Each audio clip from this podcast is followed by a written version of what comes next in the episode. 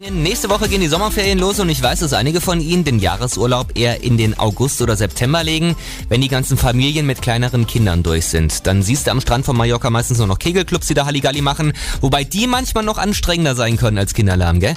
Trotzdem, Mallorca ist nach wie vor weit oben auf der Urlaubsliste von uns Thüringern. Ich bin auch immer wieder gerne da und damit wir mit den Mallorquinern nicht aneinander rasseln, hat meine Kollegin Katharina König ein paar Tipps, wie wir besonders gut bei den Leuten dort ankommen.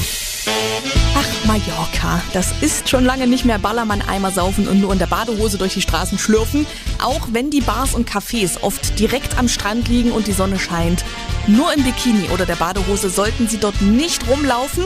Das könnte Sie zwischen 50 und 200 Euro Strafe kosten. Und genauso sieht's aus, wenn Sie Ihre Zigarette einfach auf die Straße werfen. Und Halten Sie sich auch mit dem Sangria zurück. Zu viel am Cocktail oder am Weinchen nippen und das auch nur in der Öffentlichkeit. Das kostet Sie richtig Geld. Und noch so ein ganz kleiner Tipp, wenn Sie auf lecker Essen stehen, suchen Sie sich zum Abendbrot doch eine kleine urige Kneipe und testen Sie sich einfach mal durch die ganzen Tapas.